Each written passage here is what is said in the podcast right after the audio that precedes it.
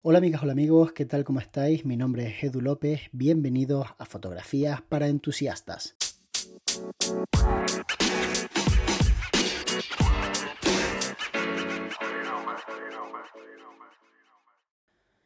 Siempre he tenido fascinación por los teleobjetivos cortos. ¿Qué es un teleobjetivo corto? Bueno, pues las lentes normalmente se catalogan en función del tipo de focal como grandes angulares o incluso ojos de pez, angulares, normales, teleobjetivos cortos, teleobjetivos y super teleobjetivos. Los teleobjetivos cortos son los que van, si hablamos en terminología full frame, ya sabéis que yo voy hablando un poquito en full frame, un poquito en APS-C, pues la terminología full frame define los objetivos o los teleobjetivos cortos como aquellos que están entre los 75 y los 135 milímetros aproximadamente. Yo te diría incluso entre los 75 y los 100 milímetros. Para mí eso es un teleobjetivo corto. No es una lente normal, comprime la imagen, pero tampoco es un objetivo que te tengas que ir muchísimo hacia atrás para poder utilizar a la hora de hacer un retrato. Es decir, si tú estás a esa distancia de la persona en que puedes hablar tranquilamente y te va a escuchar, un teleobjetivo corto te da medio cuerpo, más o menos.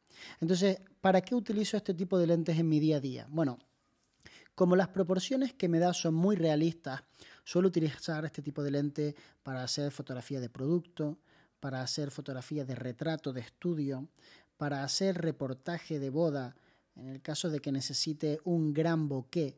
Es una lente que te da ese fondo completamente pastoso, desenfocado, agradable, bonito. Entonces se usa mucho para eso en reportaje de boda, sobre todo a la hora de mezclar imágenes de ambiente hechas con, en mi caso que utilizo APS-C, un 23 milímetros, en caso de full frame un 35, y después le metes ese 85 milímetros de gran apertura, en el caso de que utilizáis full frame, en mi caso pues hay varias opciones, porque Fujifilm tiene varios objetivos que cubren esta distancia focal y realmente te da un fondo precioso, separas al sujeto del fondo, lo dejas en primer plano, enfocado, nítido, pero el fondo se ve muy desenfocado. Es la típica lente que le recomiendo a todas las personas a las que les gusta el retrato. Me parece que es una lente pensada para el retrato. ¿Y qué tiene de particular el retrato?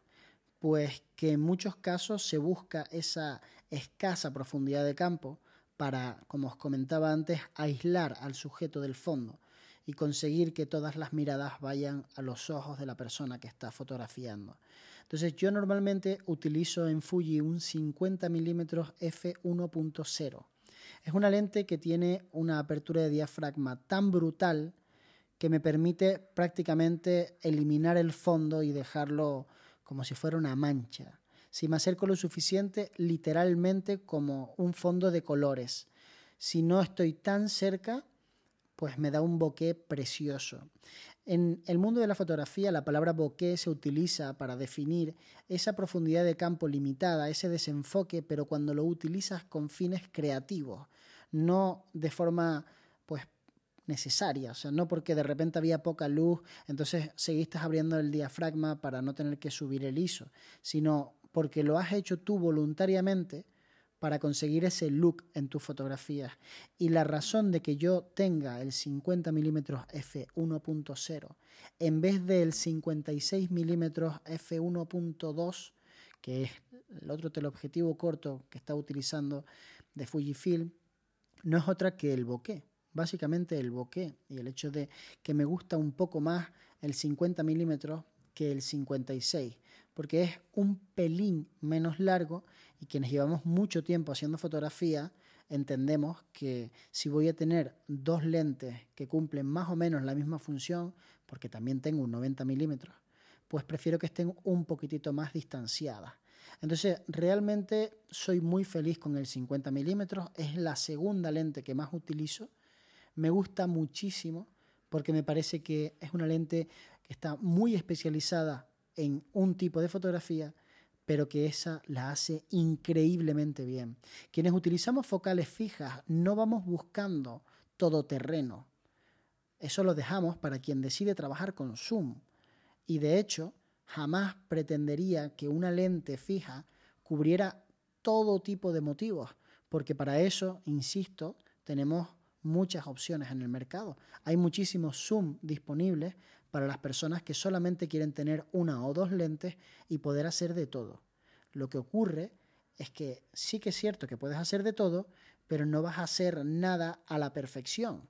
Porque si, por ejemplo, lo que te gusta es el bokeh, el tipo de lente este no se puede comparar con una lente que abra el diafragma a f2.8.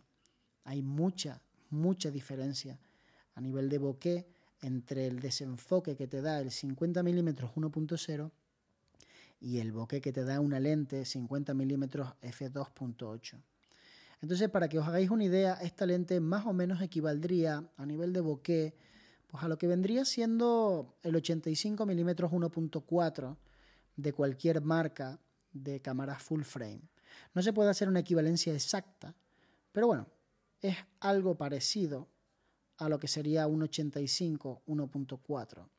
Sin embargo, hay marcas como por ejemplo el caso de Sony o el caso de Canon que tienen lentes que son mucho más propicias a tener limitadas profundidades de campo. Por ejemplo, sin ir más lejos, Sony acaba de sacar un 50 mm 1.2 que no va a tener más bokeh, pero Canon tiene un 85 mm 1.2. Esa lente sí va a tener más bokeh que el 50 mm 1.0 de Fujifilm. Y si no me equivoco, Nikon tiene una lente que es todavía mucho más luminosa y que de no equivocarme, voy a buscarlo incluso porque no quiero cometer el error, pero es una lente alucinante que abre el diafragma hasta 0,95 y de hecho es el Nikon Z58 mm f095 S Noct. Bueno, una lente increíble a nivel de, em, de desenfoque. Entonces, todo este tipo de lentes lo que tienen de especial es que el bokeh es muy limitado y van genial para hacer retrato. Lo que ocurre con el caso de la lente de Fuji es que además de ir muy bien, enfoca muy rápido y de forma muy precisa para ser realmente una lente que abre a 1.0. Pensad que el objetivo de Nikon que he nombrado es de enfoque manual, y el de Canon sí que es cierto que es de enfoque automático, pero enfoca bastante lento. De hecho, Canon sacó un 85 mm 1.4 en sustitución de ese 1.2 porque realmente la gente se quejaba del enfoque tan poco preciso de una lente que a todas vistas, pues si no clava el enfoque, lo que me va a dar es una fotografía mal ejecutada porque ese es uno de los riesgos realmente de trabajar con este tipo de focales. La cámara tiene que acompañar y la lente tiene que mover esos cristales rápido para enfocar bien, de forma precisa al ojo. Entonces, en el caso de la de Fuji, mi experiencia personal es que es una lente increíble que merece muchísimo la pena. Ahora, es muy cara, una lente realmente cara si tenemos en cuenta el precio normal de las lentes de Fuji que son pues tope gama.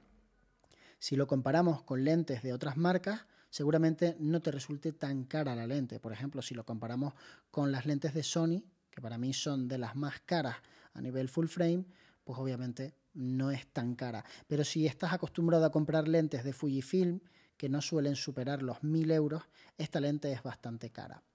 Espero que te haya gustado mucho el análisis de este 50 mm f1.0 como te digo, para mí es un indispensable mi maleta, lo llevo siempre conmigo, me parece alucinante. Me gusta todo de ese objetivo, salvo quizás el tamaño, pero claro, siendo F1.0 tampoco podemos pedir imposibles. Espero que te haya gustado mucho y nos vemos muy pronto. De hecho, nos vemos mañana.